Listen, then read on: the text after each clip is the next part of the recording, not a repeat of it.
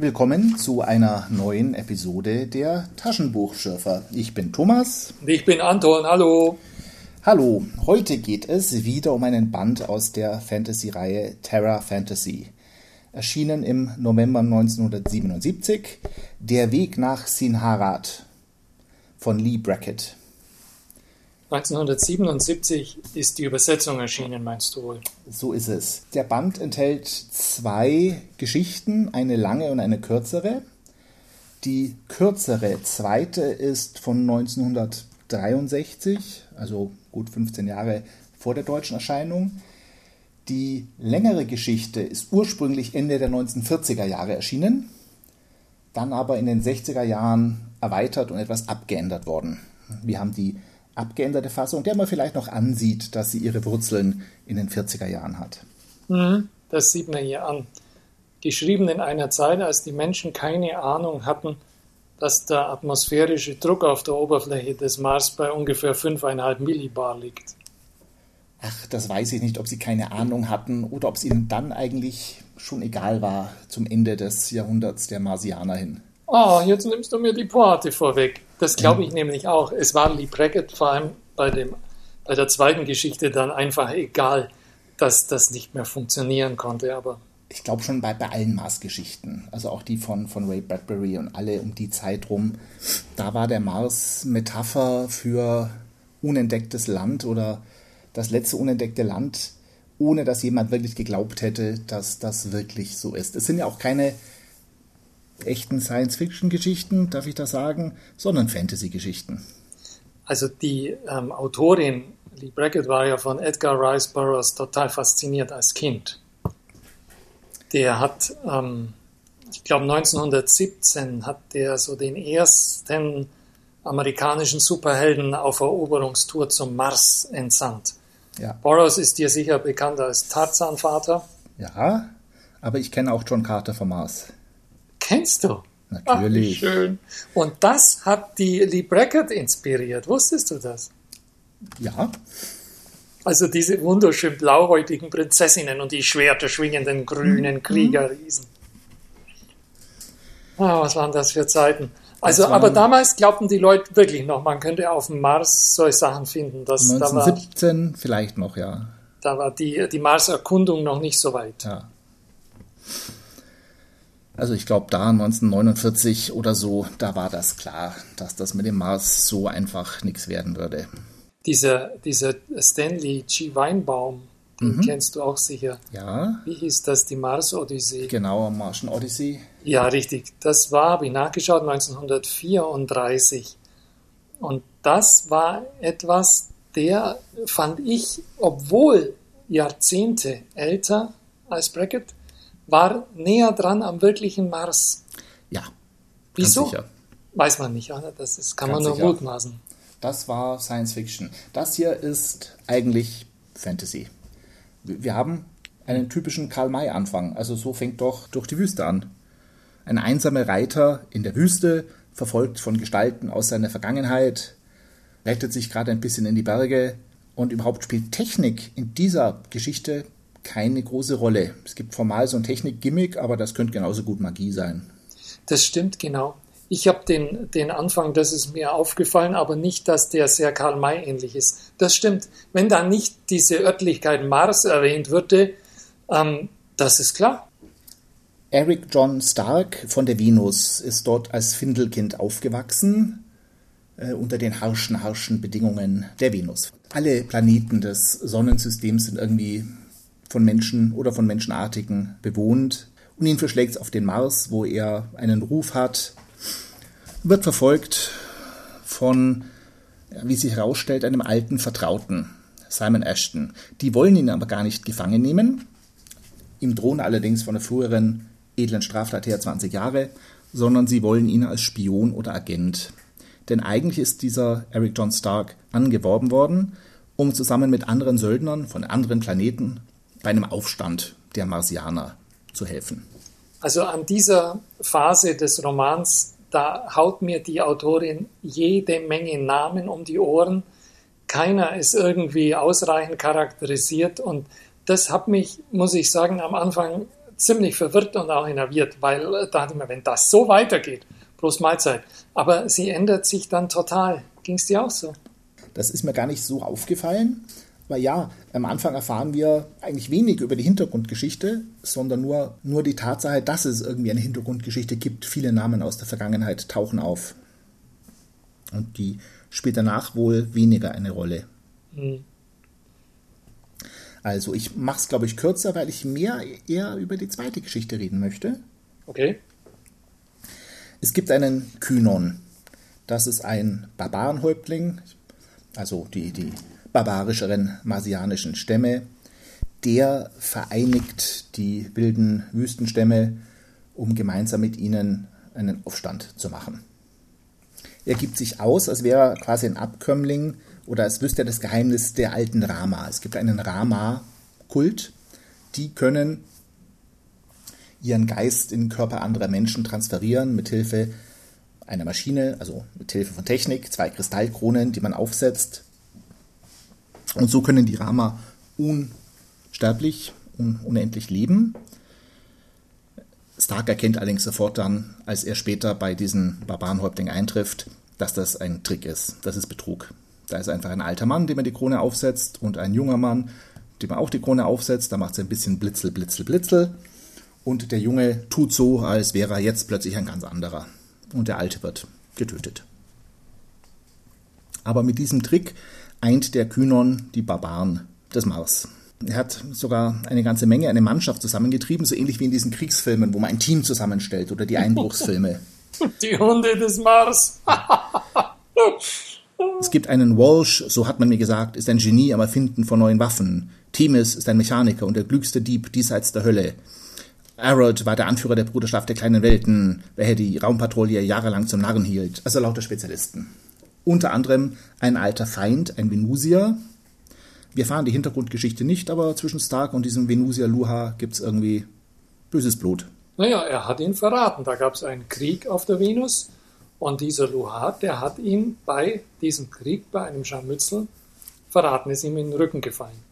Ähm, okay. Übrigens, ich muss da jetzt nochmal kurz einhaken, weil du so die ganze Sache so eindeutig in die Ebene Fantasy schiebst. Ähm, gerade bei dieser Kronengeschichte da, Körpertausch, Geistübertragung, das ist die Lockung der Unsterblichkeit. Mhm. Und dieses Geheimnis der Übertragung des Geistes, das ist ja also in den Geschichten mindestens ein roter Faden, wenn nicht ein tragendes Element. Und da ist mir Hamiltons Captain Future eingefallen.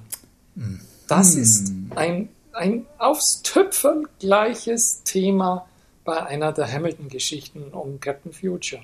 Und überleg mal, was passiert denn diesem Stark? Was droht ihm denn, der verfolgt wird von Ashton? Es wird extra darauf hingewiesen. 20 Jahre Gefängnis auf dem Mond, stimmt's? Ja. Ja, sind wir auch wieder bei Captain Future. Okay. Das ist so ein typisches Hamilton-Motiv. Man wird auf einem leblosen Himmelskörper interniert und kann nie wieder weg dann könnte das entweder damals in der Luft gelegen haben ja. oder Hamilton und seine Frau haben voneinander abgeschrieben. Nein, die haben beim Frühstück drüber gesprochen. Weil weißt du, dass Lee Brackett die Frau von Edmund Hamilton ist? Jetzt, wo du es sagst, fällt es mir wieder ein. Aber als ich mir das gedacht habe mit dem Captain Future, da wusste ich es nicht tatsächlich. Ja, die waren verheiratet, gell? ich habe ja die Captain Future Sachen nie gelesen, aber andere Sachen von, von Hamilton, die mir gefallen haben. Ja, dann müssen wir die äh, Serie, den Podcast jetzt beenden, weil wenn man Captain Future nicht gelesen hat, also tut mir leid, aber du kennst aber Karl May, oder? Ja. Karl May und ähm, Herr der Ringe? Ja, ja, ich kenne schon. Gut, dann können wir weitermachen. Mach weiter. Ja, und dann gibt es so andere Marsianer. Da gibt es eine Berild, eine Marsianerin, die ist vielleicht die Partnerin, Geliebte von diesem Kynon, diesem Barbarenhäuptling, oder auch die geliebte Partnerin von einem Delgaun, einem anderen Marsianer, der sich da rumtreibt. Delgaun nennt diesen Stark, weil er eifersüchtig ist, Eintagsfliege. Und spätestens da ahnt natürlich der fahrende Lehrer, äh, Leser, aha, der Delgaun und die Berelt, die sind wohl älter als sie scheinen, wenn sie den Stark Eintagsfliege nennen. Und jetzt gibt es was, was ich gut fand. Der Äh, sie stellen dem Stark eine Falle. Im Prinzip soll er einen Betrunkenen oder einen Soldaten, der nicht nach Hause gekommen ist, soll er aus der Kneipe holen. Die Dienerin von Barrett, eine Fiana, die warnt Stark, denn dieser, dieser Soldat, Freka, nimmt dort seine Art Opium. Also auch eigentlich klassische Opiumhöhle, nur dass es Shanga das Tierlicht heißt. Eine Strahlung, also eine Droge, die man über eine Lichtstrahlung zu sich nimmt, die den Menschen in das Stadium des Urmenschen und Tieres zurückentwickelt. Genau, auch ein Motiv aus Captain Future, nur nebenbei. Mhm.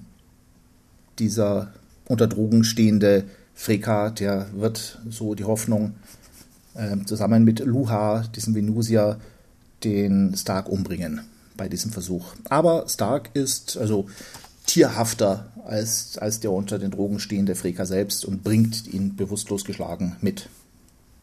Die ganze Gruppe reist nach Sinharat, einer sagenumwobenen äh, Stadt, die man eigentlich meidet als Marsianer, weil es eine Stadt der Rama ist. Und auf dem Weg äh, vermutet Stark immer mehr, dass diese Berelt schon so eine Unsterbliche ist. Sinharat ist eine Stadt ganz aus Marmor auf einer alten Koralleninsel. Ringsum gibt es kein Meer. Das ist ja das Bild vom Mars als alter Planet, Wüste und so. Früher gab es da eben Hochkultur und, und Wasser und jetzt nicht mehr. Dort versammelt der Kynon die verfeindeten Stämme. Kurzum, der Plan ist, dass Delgaun seinen Geist mit dem Kynon tauscht. Also der Kynon, der glaubte, die mit dem falschen Rama-Kult die Stämme zu einigen, der, was für eine Ironie, ist quasi den letzten zwei überlebenden Rama oder den letzten zweieinhalb überlebenden Rama, eben Delgaun und Berelt und ihre Dienerin, in die Falle gegangen. Und Stark und die Fiana kommen aber gerade mitten noch zur Hilfe rechtzeitig, als Kynon seinen Geist in Luha, in Verzeihung, in den Delgaun, den an, nein, als Delgaun seinen Geist in den Kynon packen will. Stark tötet den Delgaun, Kynon tötet Berelt, Berelt tötet Kynon und der tödlich verletzte Kynon kommt nochmal nach draußen und erzählt den versammelten Kriegern dort die Wahrheit, dass das alles ein Trick war. Es gibt keine Geistesübertragung mehr. Ähm, die eine Figur ist jetzt leider ein bisschen durchs Raster gefallen, die Dienerin. Ja, Fiana, Fiana heißt sie, mhm. glaube ich. Die solltest du wenigstens kurz erwähnen. Die ist auch unsterblich, aber die hat keinen Zugriff auf die, die Kronen. Diese Kronen zum Tauschen, die verstecken die beiden anderen, Delgaun und Berelt immer und kamen so nur mal raus, wenn es darum geht, der Fiana einen neuen Körper zu geben. Die ist müde. Fiana ist müde und sagt, sie will eigentlich jetzt gar nicht mehr dieses Mitmachen, dieses sich vampirisch immer in einen neuen Körper reinbewegen. Allerdings am Schluss als Stark mit Kühnern unterwegs ist, versteckt sie diese Kronen zum, zum, zur Geistesübertragung. Weil sie will sie eigentlich nicht mehr, aber wer weiß, in 30 Jahren, wenn sie dann alt ist. Hm. Sie geht im Grunde schon davon aus, dass sie sie brauchen wird, denn auf eine Bemerkung von Stark sagt sie auch, warte ab, wie es dir dann geht. Mhm. Also das sollten wir für den Rest unsere Überlegungen noch im Kopf behalten. Ich fand die Geschichte, hm, ein, ich hatte mir viel erwartet und war dann ein bisschen enttäuscht, weil, naja, irgendwie wenig rauskam. So enttäuscht war ich, ich gar sie, nicht. Ich fand sie nicht schlecht. Ja, ich meine, Immanuel Kant war ja noch davon überzeugt, dass die geistigen Fähigkeiten von Lebewesen mit wachsendem Abstand von der Sonne rasch zunehmen. Mhm. Also da hatte er wohl nicht recht. Also die auf dem Mars sind jedenfalls nicht vollkommener als wir auf der Erde, oder? Du weißt ja, dass der, der große Kurt Laswitz, der die Science Fiction in Deutschland mhm. begründet mhm. hat, hat das ja mit einer Mars-Erzählung getan. Das weiß ich tatsächlich nicht. Ja, ja der war Philosoph und Naturforscher mhm. in Breslau und er schreibt von den Marsbewohnern, das sind bei ihm die Martier, die müssen täglich zwei Zeitungen lesen und zwar unterschiedlicher politischer Richtung. Ja? Und Eifersucht gibt es bei denen überhaupt nicht. Genau, und die kommen dann auf die Erde und erobern die Erde, aber nicht, weil sie uns unterdrücken wollen, sondern weil sie bei den kriegführenden Menschen endlich Frieden stiften wollen. So fing das mit dem Mars, also auf Deutsch, an. Irre, gell? Aber ja. mach weiter, mach weiter. Ich fürchte, ich lasse dich heute wenig zu Wort kommen. Und mach nichts, ich blärre ja dauernd dazwischen. Die zweite Geschichte finde ich tatsächlich viel interessanter. Ah, wieso? Vielleicht nur aus persönlichen Gründen. Sie ist viel kürzer und sie ist eben viel später entstanden. Zwischendrin hat äh, Lee Brackett quasi wenig Science Fiction geschrieben, sondern vor allem Hollywood-Drehbücher. Aber 1963 hat sie nochmal eine letzte Mars-Geschichte geschrieben, so ein bisschen als Erinnerung an früher. Der Weg nach Sinharat.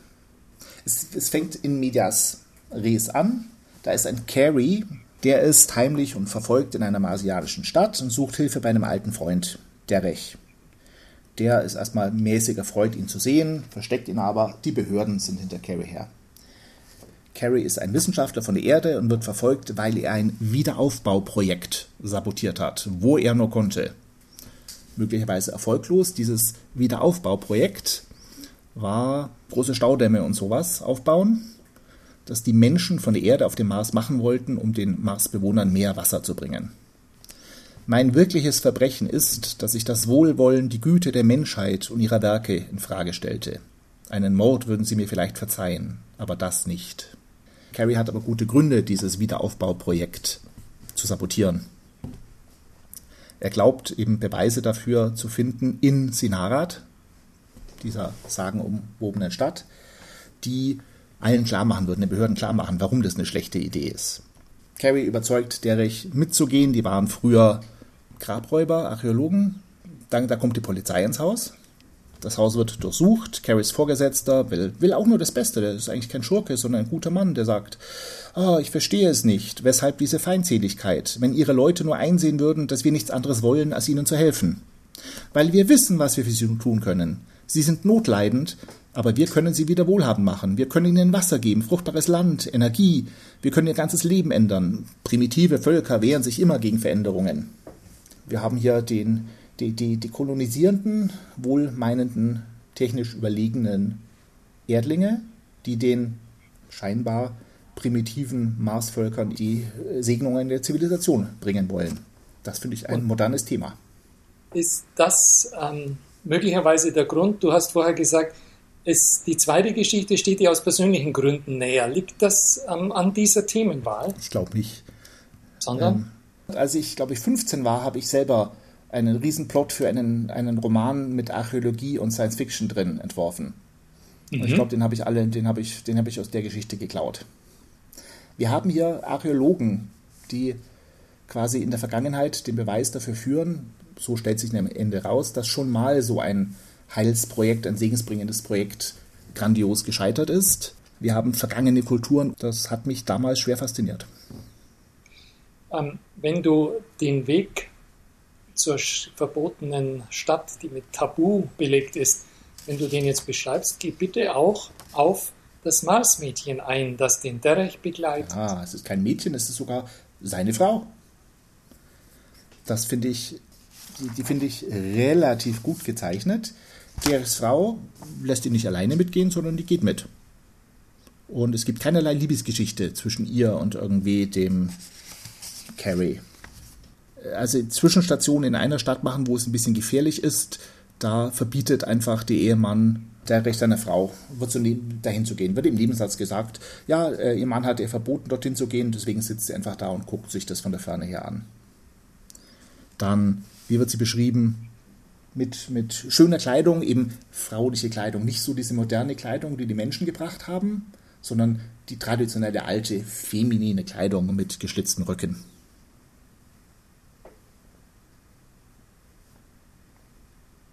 Was fällt dir bei der Frau ein?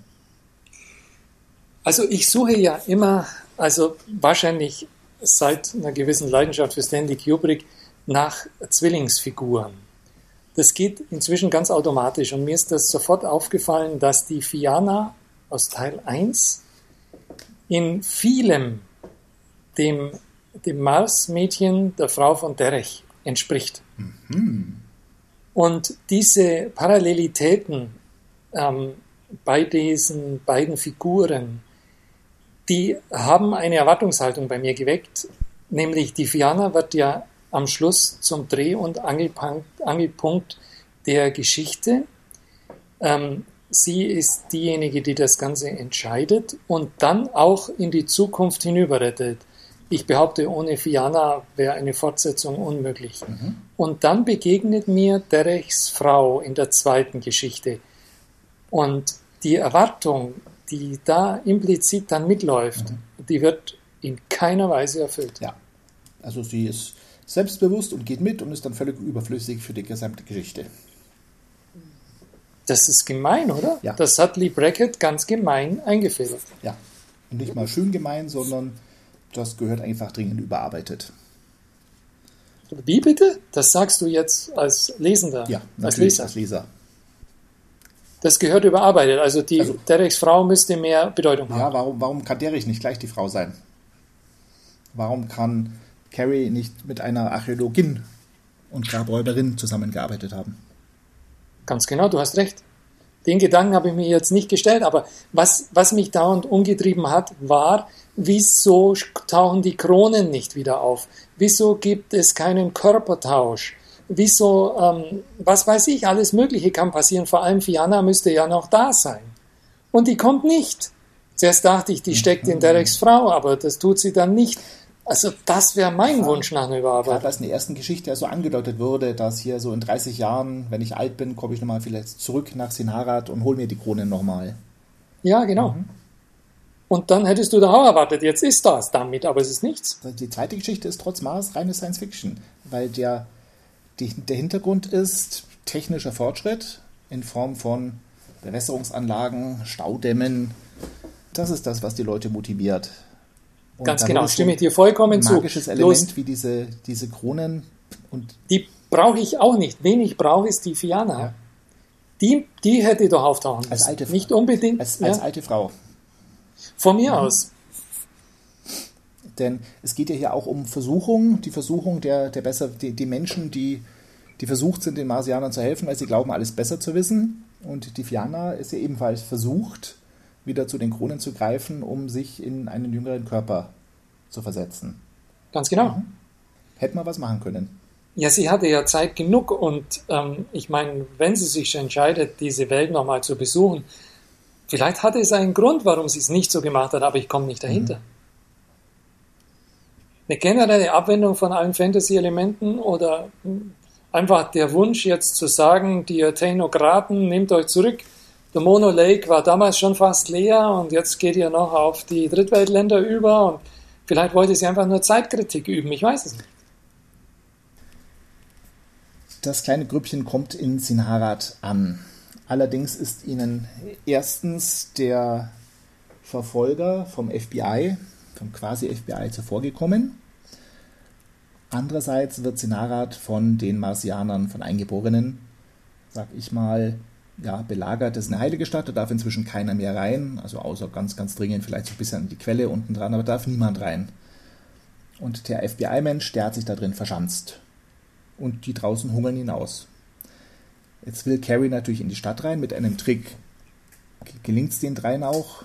Und dort sind sie dann ein paar Tage, äh, schließen dann Nicht-Angriffspakt mit dem FBI-Mann warten darauf, dass die Hilfe, also die, die angeforderten Hubschrauber kommen, um den FBI-Mann und dann auch sie selbst abzuholen. Und währenddessen sucht Carrie nach den Unterlagen im Archiv der Stadt, um die es ja eigentlich geht. Das erinnert mich jetzt wieder ein bisschen, aber nur ein bisschen, an Lovecraft, Berge des Wahnsinns.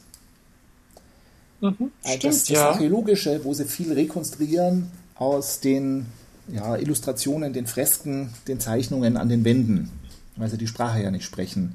Ich fand es ja. immer toll, wie die Protagonisten bei Lovecraft hier also die ganze Geschichte rekonstruieren können aus ja, Zeichnungen. Und hier haben wir auch die Besitztümer, die sich geschaffen, die Skulpturen, die verblassten Wandmalereien, aus denen sie die Geschichte rekonstruieren. Sie fanden Spuren der Zeit, als Sinharat über eine hochentwickelte Technik verfügt hatte, größer als alles, was Carrie bisher auf dem Mars entdeckt hatte. Carrie findet gerade noch rechtzeitig seine Unterlagen. Der Rettungshubschrauber für den FBI-Mann und die anderen kommt. Äh, die belagerten Leute draußen greifen an, aber also okay, werden gerettet. Und jetzt geht es ein bisschen schnell. Es ist eine kurze Geschichte und ein bisschen kurz und schnell und naiv, finde ich. Aber hey, wir haben Schnitt plötzlich eine Sitzung des Komitees von der Erde, die diese Entscheidungen trifft. Man spricht Esperanto. Ja, das ist dir aufgefallen. Ich wollte schon sagen, die Zukunftssprache der Wissenschaft ist nicht Englisch. Ja, wie gibt's denn das, oder? Mhm. Wie ist das möglich? Wieso Esperanto? Und stellt sich raus, das Material, das der Carey entdeckt hat, ist Filmmaterial. Damals wohl das modernste Medium. So richtig in, in Filmspulen, die in den Projektor reinkommen, die gewechselt werden müssen, wenn die, wenn die Spule zu Ende ist. Weil ja, vom, es hat Frau Brackett einfach nicht interessiert, ja. wie die Filmtechnik der Zukunft aussehen ja. könnte. Und da erzählen die Rama ihre Geschichte. Die Rama, diese Gruppe von Unsterblichen, die wollen ihre Untaten büßen und selbstlos handeln und bauen mit ihrer Technik Destillieranlagen, eröffnen Wassermengen. Aber irgendwann geht das alles kaputt und es wird noch schlimmer. Und die Rama warnen. Dies sind die Folgen unserer einzigen guten Tat. Nun werden diese Tausende, die wir ins Leben riefen, eines erbärmlichen Todes sterben. Die grausamen Überlebensgesetze, die sie unseretwegen vergaßen, müssen aufs Neue erlernt werden. Sie hatten sie einst beherrscht und waren zufrieden gewesen. Jetzt gibt es nichts mehr, das wir tun können, um ihnen zu helfen. Wir können nur noch zusehen. Und das geht recht schnell. Also dieser Videobeweis überzeugt die Regierungen oder die Behörden, sagt, hm, ja, nö, dann machen wir das anders. Dann wird ein moderner Gedanke. Man kann auf andere Weise viel besser helfen, mit Nahrungsmitteln und Medikamenten beispielsweise, durch eine fundierte Ausbildung der Jüngeren, damit sie ihr Glück anderswo machen können, wenn sie es möchten. Ja, klare Message, oder? Klare Message, also relativ naiv insgesamt noch, aber hier geht es um ja, Entwicklungshilfe für den Mars. Ja, und ich denke doch mal um Kritik an irdischen Entwicklungshilfeprojekten. Ja, genau, denke ich auch. Ja, was hat sie denn damit zu tun gehabt? Ich weiß da gar ich, nichts. Überhaupt nichts. Nichts. Ich weiß auch nicht, also, was damals so durch die Presse ging, ehrlich gesagt, was aktuell war. Fällt mir nichts ein. Mich ähm, hat zu dem Zeitpunkt eher noch gewundert, dass sie ähm, solche Dinge, die sie hätte wissen müssen, die, wir haben es ja vorher schon gesagt, zum Beispiel, es gab ja auf dem, es, es gibt auf dem Mars Tag-Nacht Temperaturschwankungen von minus 130 Grad bis plus über 20 Grad. Ähm, das hätte sie wissen müssen und hat es wohl auch gewusst. Es war ihr egal, wie viele technische Details. Aber wieso hat sie nicht sich bemüht, ihre Geschichte nicht einfach im, Stil eines Bradbury ähm, einfach dort anzusiedeln, sondern vielleicht auch eine, eine Erklärung zu nennen. Warum ist diese Wüstenwelt immer noch diese Wüstenwelt von damals? Wieso hat sie sich nicht den jetzigen, dem jetzigen Kenntnisstand auch literarisch angepasst. Warum mhm. tut sie das nicht? Da rätsel ich wirklich drüber. Warum der Mars? Es hätte genauso gut dann ein anderes Sonnensystem sein können mit anderen Eingeborenen und mit einer. Nein, nein, das passt nicht zu ihr. Sie ist ja mit ihrer Solar System Reihe, mhm. sie will ja auf unserem heimischen Sonnensystem bleiben. Das, das kann ich nachvollziehen. Mhm. Da, sie, sie wollte wieder dahin und der Herausgeber hat ihr geschrieben, es muss ihr ein Anliegen gewesen sein, gerade nach Sinharat nochmal zu gehen. Mhm, mhm. Und ja, aber gut, darf sie ja. Aber die ein bisschen die Erklärung dazu, das hätte sie gekonnt, aber mhm. sie hat es nicht getan. Ich weiß nicht warum. Das ist ein anderer Mars als unserer. Punkt. Mhm. okay. Mir ist übrigens ah. noch eine Gruppe eingefallen, ein, ein Relikt aus den späten 60er Jahren. So? Sagt ja Guardians of the Galaxy etwas? Ja, natürlich die Helden aus dem Marvel-Film Guardians of the Galaxy. Das ist so die, die zweite Generation, die Anfang dieses Jahrtausends in die Comics kam. Ursprünglich waren das eine Gruppe von Helden, die 1969 geschaffen wurden. Hießen auch Guardians of the Galaxy. Und da gab es eine, einen vom Merkur, der konnte, glaube ich, Bogenschießen und war feurig. Es gab nicht Fred vom Jupiter, aber es gab einen vom Jupiter, der war unglaublich stark und breit und da war auch so für jedes, jeden Planeten vom Sonnensystem einer dabei. Alle, alle natürlich Ach, bewohnt. Nett. Sehr lustig. Und damals ging das ja wissenschaftlich auch, äh, also nicht mehr. Mhm. Gar nicht mehr. Ja, also mein absoluter Favorit bei allen Mars-Erzählungen ist Heinleins The Red Planet. Weißt du deinen Favoriten? Also am besten kenne ich Bradbury, die Mars-Chroniken. Kennst du am besten, ja. Sehr gut und die sind gut. Filmisch und literarisch. Ja. Da mu muss ich fast sagen, dass der mir der Liebste ist. Mhm. Warum? Vermutlich zum einen, weil Bradbury am, ich möchte sagen, am besten schreibt, am schwülstigsten schreibt und auf das stehe ich. Und auch der Mars von Bradbury, also Bradburys Romane sind ja fast alle auf, aus Kurzgeschichtensammlungen entstanden. Und so sind auch die Elemente von den Mars-Chroniken aus einzelnen, erst ursprünglich unverbundenen Kurzgeschichten entstanden, sodass die sich auch widersprechen. Da gibt es auch keinen einheitlichen Mars, wo man sagt, das ist so, das ist so, sondern da gibt es einfach Widersprüche, die auch nicht aufgelöst sind. Mhm. Und so ist es, glaube ich, Tradition beim Mars. Da gibt es halt Widersprüche. Punkt. Ist so. Ja, genau. Und insgesamt an Mars gefällt mir halt der Verfall. Es ist immer ein alter Planet, wo immer eine Hochkultur im Niedergang ist oder nur noch die Reste dieser Hochkultur vorhanden sind. Und das ist etwas, da waren die Mars-Autoren, die versammle ich jetzt unter dem Begriff, die waren da geradezu hellsichtig, denn es gibt ganz, ganz viele Zeitgenossen, jetzt aktuell 2021, die sind genau dieser Überzeugung. Die, ich habe mir schon Bilder zeigen lassen, die werden so interpretiert, dass Menschen sagen, schau mal, hier auf dem Mars, das ist ein eindeutiges technisches Artefakt. Ich sage dann, ähm, ich sehe nur einen dreieckigen Schatten.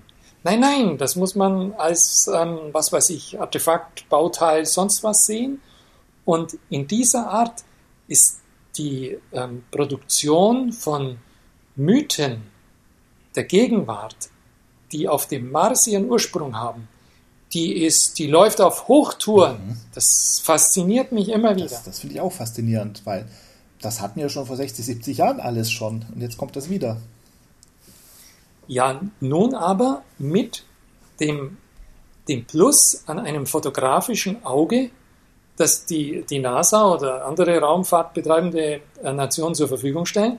Und was die auf der Marsoberfläche sehen, wird von, ich nenne die Menschen Marsgläubige, wird von denen in diese Richtung interpretiert. Das hatten wir früher nicht. Vielleicht haben Lee Brackett und Ray Bradbury ihren Mars ja so unrealistisch gestaltet. Bei Bradbury semi-magisch, bei Bracket mit, mit viel Sauerstoff, weil sie die Leute nicht verführen wollten, an einen echten Mars zu glauben. Und die Raumfahrttechnik verführt die Menschen dazu. Ja, ich meine, vor 100 Jahren sind sie doch die Gemälde oder vor, vor über 100 Jahren, da gab es Illustrationen, imaginierte ja. Szenen vom Mars, die dann viele Leute, glaube ich, genauso überzeugt haben. Ja, genau. Und jetzt ist es die Interpretation hoch aufgelöster, aber viel zu stark vergrößerter Fotos. Faszinierend. Ja, der Mars wird uns also wohl noch eine Weile begleiten, zumal das nächste Terra Fantasy Buch, glaube ich, schon wieder eine Mars-Geschichte ist. Naja, gerne. Dann war es das für heute. Ja, das war Band 40. Man halte sich mhm. fest. 40 Bände, jawohl, ist das nicht großartig? Ich bin begeistert. Ein paar machen wir noch. Ich weiß zwar nicht mehr genau, für wen wir das eigentlich machen, ob uns jemand zuhört da draußen. Ähm, Hört uns jemand da draußen? Aber wir machen es noch ein bisschen. Ja, das würde ich sagen. Viele Grüße, ich war Thomas. Nicht Anton, danke vielmals. Tschüss. Tschüss.